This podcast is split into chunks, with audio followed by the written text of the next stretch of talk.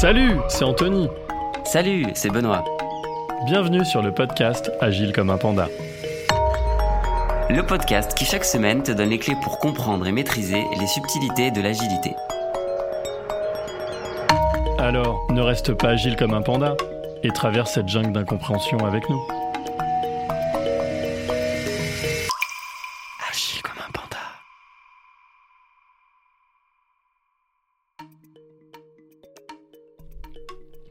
Bonjour à tous, cette semaine suite et fin de l'interview de Mehdi. Donc là, concrètement, on va voir comment il a travaillé avec les RH et comment il a travaillé avec les partenaires sociaux, tout en faisant accepter la démarche à l'ensemble des salariés. Et là, le plus dur, c'est euh, d'arriver à, convaincre euh, le top management que, OK, on a beaucoup investi sur l'agilité, et ben on va remettre le couvert, à peu près la même chose. Ça va coûter autant pour faire de l'agilité à l'échelle. Et là, ils nous ont regardé, enfin, c'était pour eux, euh, tu sais, une- un peu, euh, une- je, je sais pas, euh, la plus grosse mauvaise nouvelle qu'on leur- ait donnée. Mais bon, euh, ce qui est intéressant, c'est qu'à partir d'un moment normal, le changement fait toujours un peu peur. oui, et puis surtout, euh, comme je le disais, hein, l'agilité ne fait pas des équipes meilleures, mais permet d'identifier les problèmes plus vite.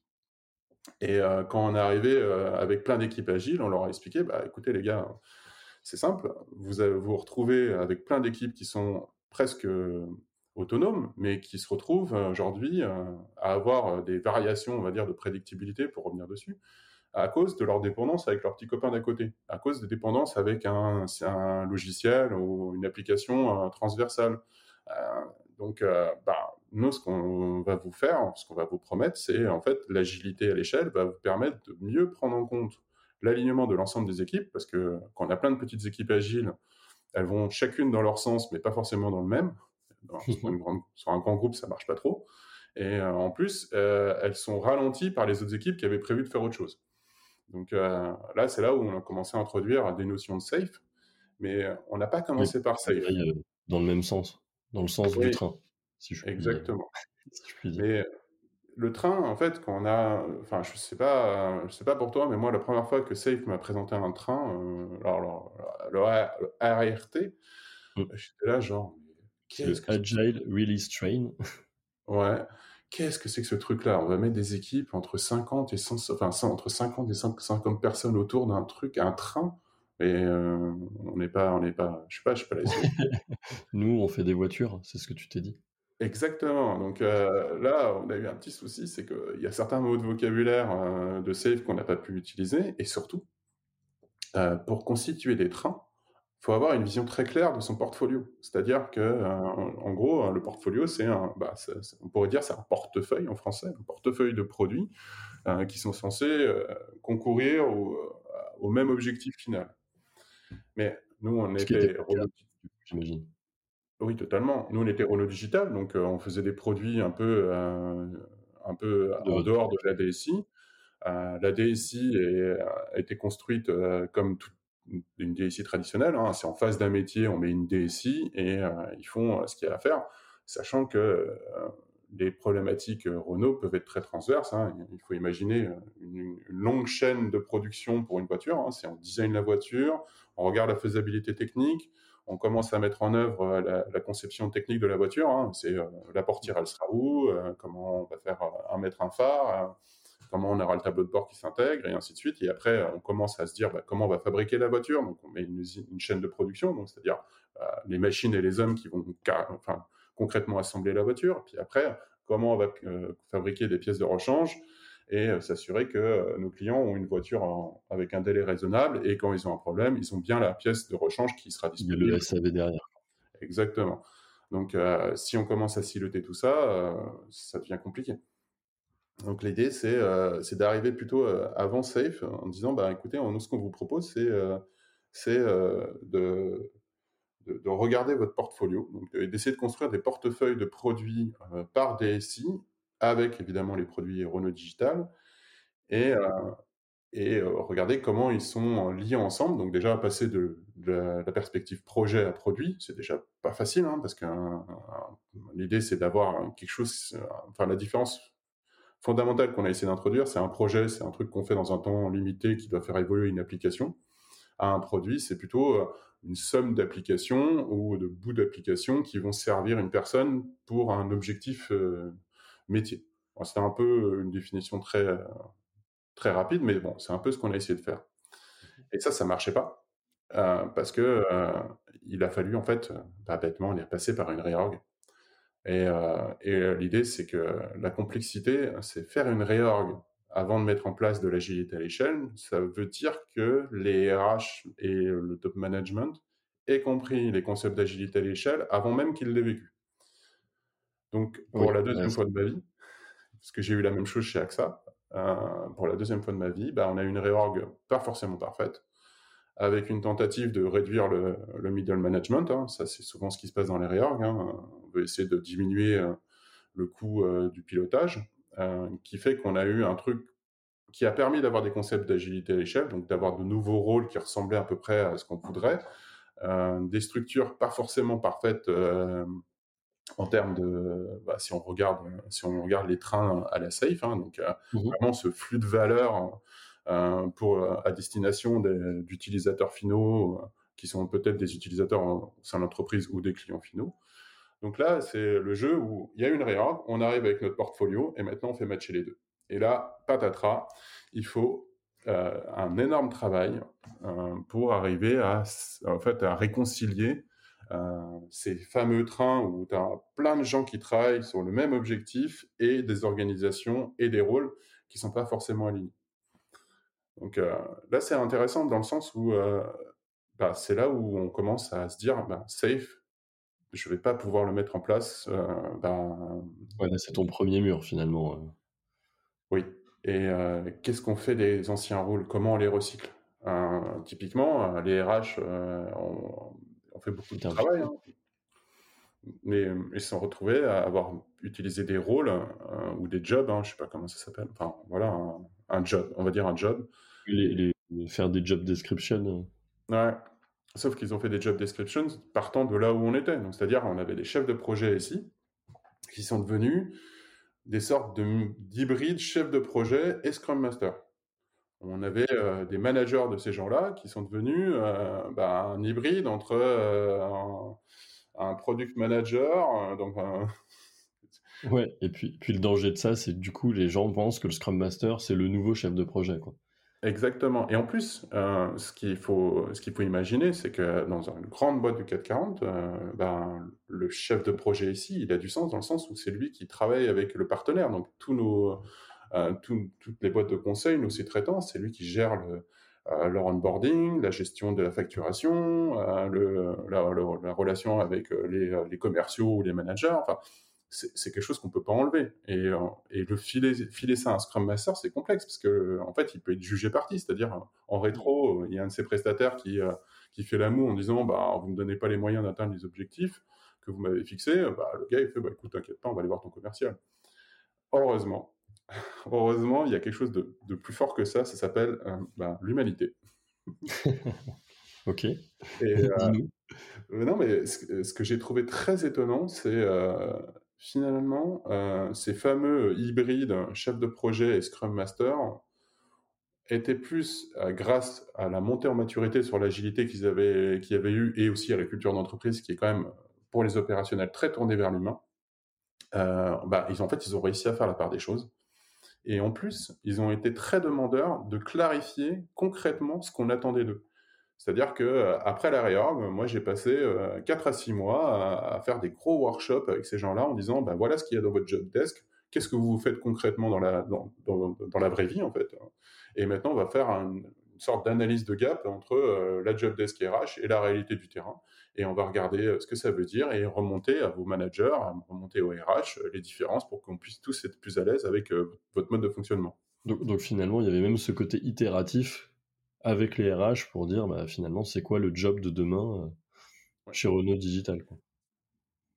Oui, et c'est là où on a commencé, nous, à introduire toute cette notion de rôle. C'est-à-dire qu'en plus du job, on a introduit des rôles. Bah, en gros, c'est euh, au-delà de, la fiche de poste et du contrat de travail, hein, parce que c'est ça qui est en jeu. Et il faut imaginer côté RH, hein, c'est très important parce que en fonction de ton grade, de ton job et euh, bah, de, tes années d'expérience, ils font des projections sur l'avenir du nombre de managers qu'ils auront, du nombre d'experts qu'ils auront, euh, des salaires de variation. En fait, il y a un gros boulot RH derrière qui fait que quand on arrive, nous, avec l'agilité, en disant, bah non, en fait, lui, il sera plutôt euh, chef de projet, lui, sera plutôt Scrum Master, et lui, on va le mettre sur quelque chose, alors il va aider le product owner, donc il, va aider le métier à écrire ses, ses, user stories. Eux, ils sont, perdus, et surtout, on est quand même dans une impossibilité, quelque part, de, tout changer du jour au lendemain comme on voudrait. Donc on introduit ce qu'on appelle un rôle, c'est-à-dire c'est une casquette en plus du job euh, qui doit être reconnu par l'ensemble de l'organisation.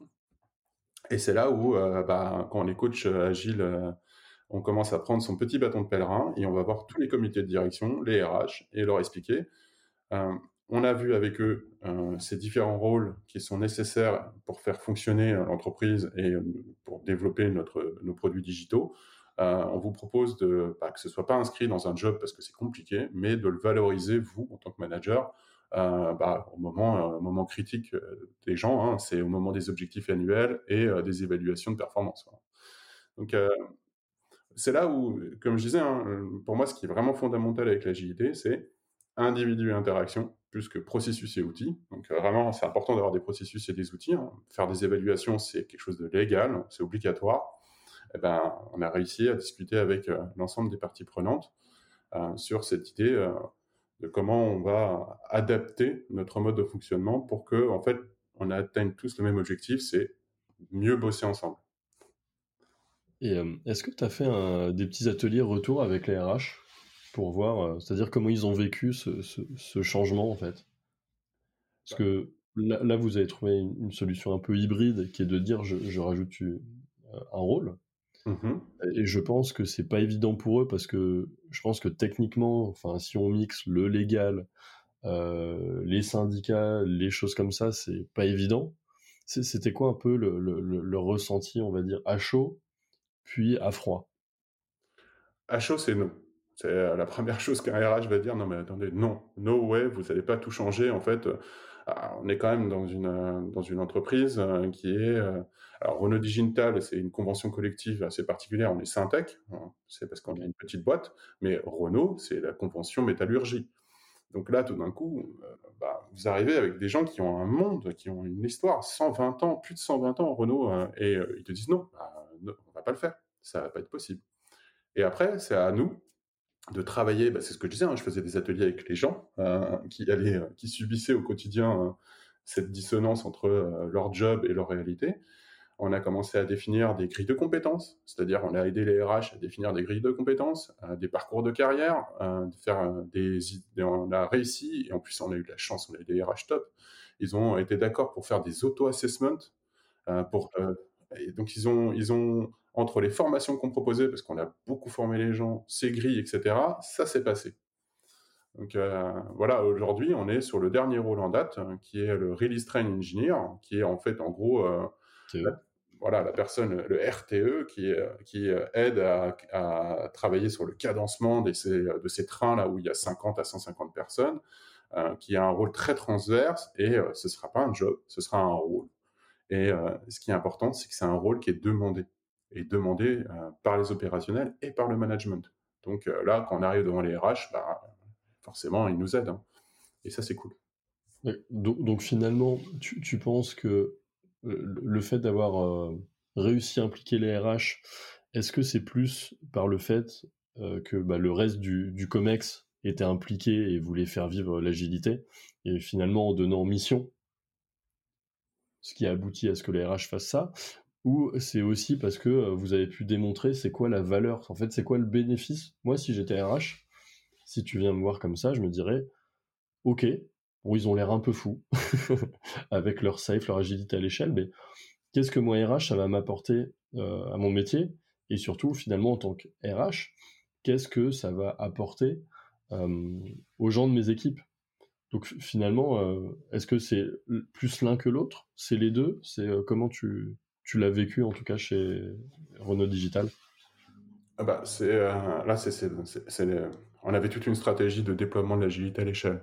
Euh, on a commencé le déploiement de l'agilité à l'échelle euh, avec les comités de direction des différentes DSI. C'est-à-dire, on allait les voir en disant, vous allez demander à vos équipes de devenir agiles et agiles à l'échelle. On vous propose de faire un, de devenir exemplaire et de vous-même, comment dire, conduire votre transformation d'agilité à l'échelle en agile. Et ce qui est top, c'est ce que tu as proposé au RH. J'ai proposé ça au CODIR, hein, pas au RH. D'accord, niveau CODIR. Donc tous les directeurs, les managers, et ils ont fait un top là, ils étaient d'accord. Donc à partir du moment où tu as tous les comités de direction qui travaillent en agile, qui font en agile leur transformation agile, et qu'on doit à un moment donné se retourner vers les RH, on commence à avoir beaucoup d'alliés. C'est-à-dire que c'est pas simplement les, les coachs agiles, mmh. les Scrum Masters ou euh, nous, on est un pôle agile, hein, qui arrivent en disant bah, il faudrait faire ça. C'est, on, va, on prend un top manager, on prend un manager et des opérationnels, on va voir les RH en disant pour mieux travailler, nous avons besoin de ça et ça va permettre ça. Et donc c'est, euh, c'est là où on a eu les RH ont été très compréhensifs. C'est comme je te disais, hein, c'est eux ils nous ont dit ok, hein, mais vous nous fournissez le kit qui va avec. Et c'est là où euh, c'est important. C'est quelque chose peut-être qu'on n'a pas, on a sous-estimé. Et c'est, euh, on aurait dû aussi aller voir les RH en disant, est-ce que vous voulez travailler en agile? C'est quelque chose d'assez étonnant. En fait, tu as réussi à basculer finalement une marche euh, contrainte à une adhésion finalement. Et, comme c'est parti par la contrainte avant l'adhésion, c'est peut-être ça qui, est, qui peut freiner les RH à participer à, à ce, type d'initiative bah, c'est surtout que euh, c'est une remise en cause quelque part de leur job. Hein. Enfin, hein, c'est-à-dire quand tu as les opérationnels et les managers qui viennent leur voir en disant bah voilà, on veut cette telle évolution, telle évolution, c'est compliqué pour un RH d'arriver en disant bah non, en fait c'est mon job quoi. Euh, puis en plus, euh, vous me donnez du boulot en plus, sachant que il n'y a pas beaucoup de RH finalement. quand tu regardes le ratio des RH par nombre d'employés, c'est pas c'est pas fou. Quoi. Ça veut dire les RH ont déjà énormément de choses et ils nous ont expliqué très gentiment à un moment donné, euh, quand on arrivait avec tous nos changements, parce que nous, on y allait un peu, un peu fort, hein, euh, que euh, simplement donner le décompte des vacances acquis ou, ou je sais plus, reliquats, etc., ça leur prenait 50% de leur temps par, dans certaines périodes de temps. tu vois, nous, on est arrivé avec le, côté très fleur bleue du coach agile en disant Ouais, on va tout changer. C'est la vraie vie de l'opérationnel RH qui, qui doit délivrer. Quoi.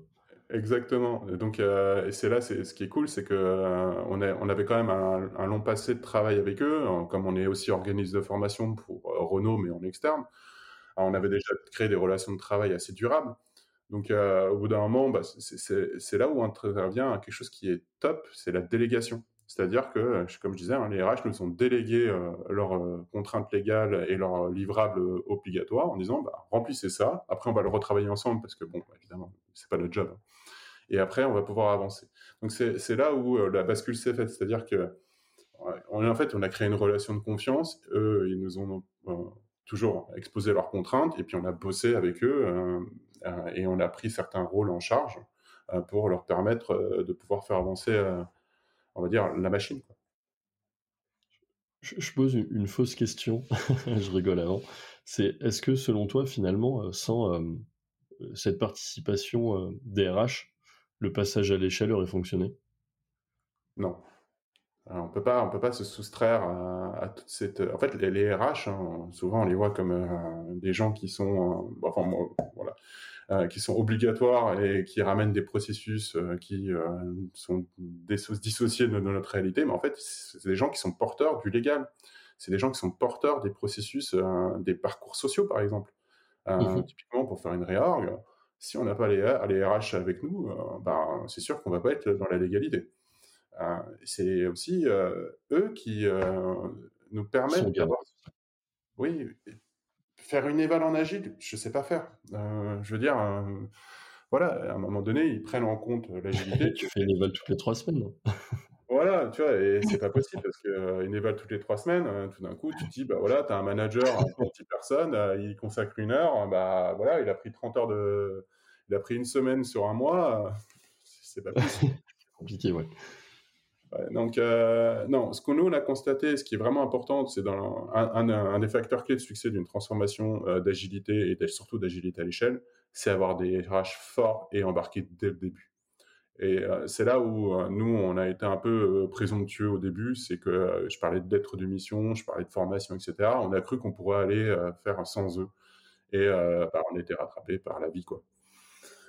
Donc, il faut qu'ils soient embarqués. Il faut qu'ils soient là. Il faut qu'ils soient là le plus tôt possible. Et du coup, dans le giron des RH, on a parlé un peu de tout ce qui est syndicat. Alors, je ne sais pas si tu en maîtrises sur ce sujet-là, mais pareil, quand tu fais une, une réorg, finalement, les RH vont présenter ça au syndicat. donc, ça veut dire qu'il y a un côté évangélisation de ces organismes qui, font partie intégrante de la vie d'une boîte comme Renault. Comment ça s'est passé avec eux? Ils ont compris la valeur Ça a été compliqué aussi alors ça c'est ça c'est un de nos gros succès en plus. j'avais oublié cette partie-là. moi j'ai formé les, partenaires sociaux. c'est-à-dire que au moment de passage à l'agilité à l'échelle, pour éviter d'avoir une levée de, bouclier syndical, hein, il faut imaginer on est dans la compréhension ou, ou, non, mais oui, historiquement, euh, les syndicats côté, euh, industrie automobile sont assez forts et euh, régulièrement, ils font des grèves pour faire avancer on va dire, leurs acquis sociaux ou surtout les garder. Et ben en fait, le top, top, top management, là, c'est pour le coup, on parle de notre ancien PDG, hein, parce qu'on a changé de PDG plusieurs fois, notre ancien PDG a dit, écoutez, légalement, je dois juste vous informer et vous expliquer. Moi, je veux aller plus loin. En fait, si vous voulez, on peut vous, sensibiliser ou vous former à l'agilité. Et, euh, là, en tant que coach agile et formateur, c'est génial. Moi, je suis, allé me, je suis allé me heurter à un représentant syndical euh, qui a 20 ans d'expérience euh, dans une usine de production de bagnoles. Et, qui est très concret, quoi, finalement. Lui, très pragmatique. Quoi. Oui, et puis euh, lui, sa, problématique, c'est euh, c'est la qualité de vie au travail, mais pas la version du Corée qu'on a aujourd'hui. Hein. La qualité de vie au travail sur une chaîne de prod, c'est comment la personne, euh, elle arrive à survivre tant physiquement que moralement, parce que on produit une voiture toutes les, toutes les minutes, quoi. Enfin, c'est un, un cadencement dur.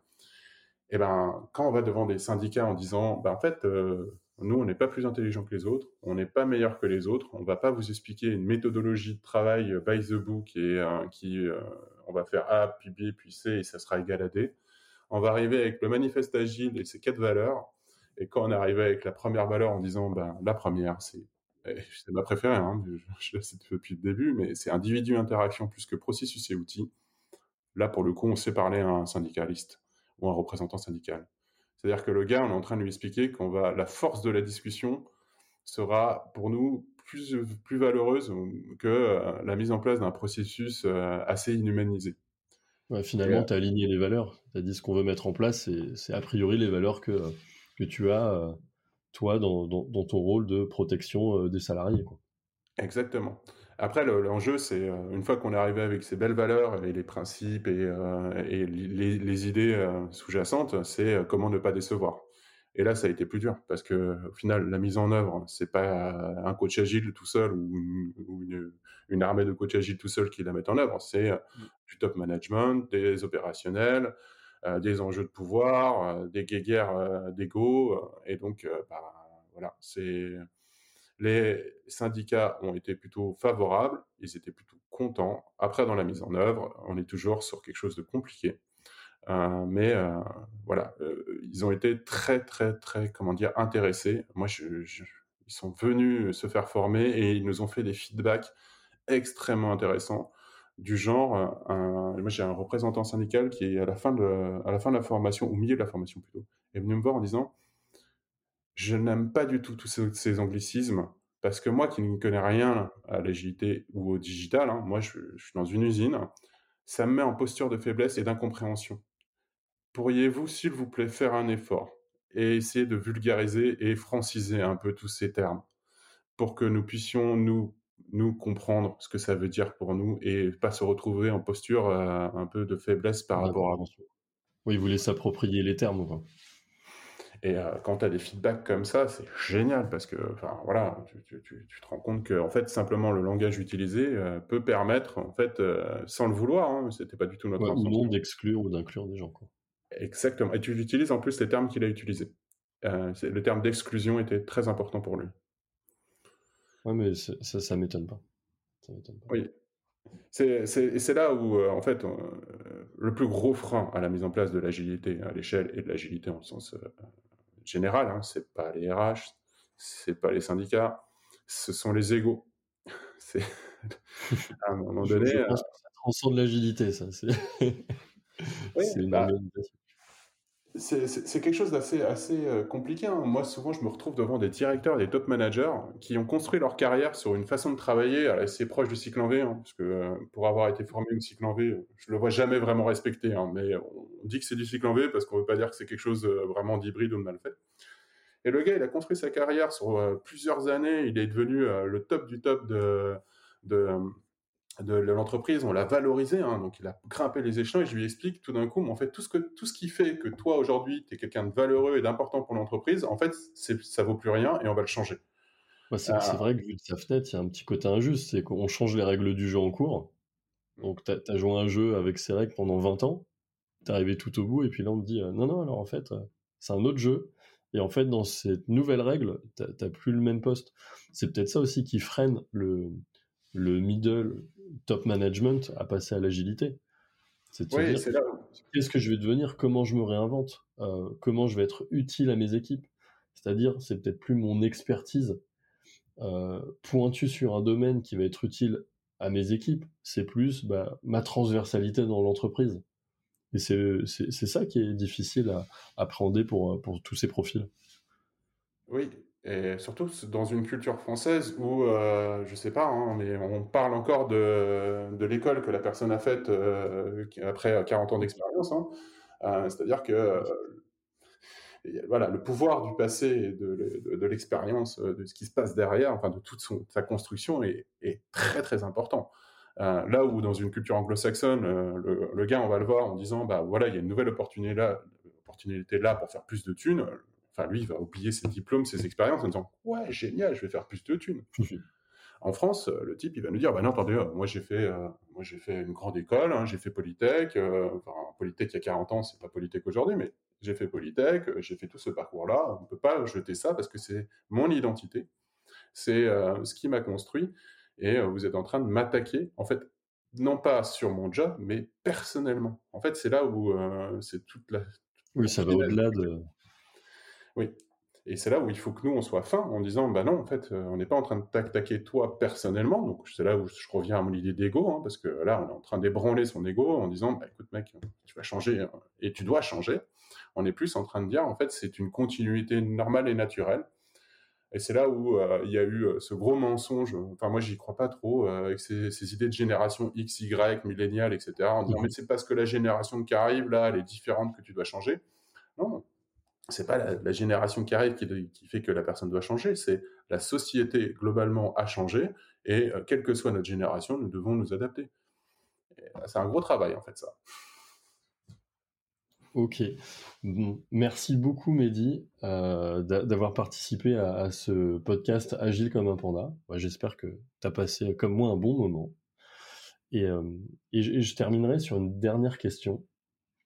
Euh, ce serait quoi ton, les prochains défis, ton prochain défi ou les prochains défis euh, chez, chez, Renault Digital?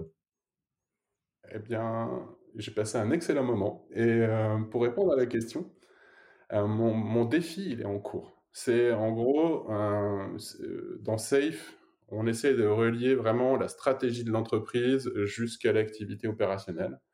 Et ben c'est ce qu'on est en train d'essayer de faire. C'est-à-dire que comment, là aujourd'hui, on est dans un momentum côté Renault, hein, c'est-à-dire que là, on est vraiment en train de faire un virement stratégique majeur euh, dans l'entreprise. Et ben on est en train de travailler sur comment arriver à ce que cette euh, nouvelle stratégie d'entreprise euh, puisse être compréhensible et incarnée jusqu'à l'opérationnel, jusqu'à la petite main qui est derrière son clavier et qui est en train de développer un nouveau produit.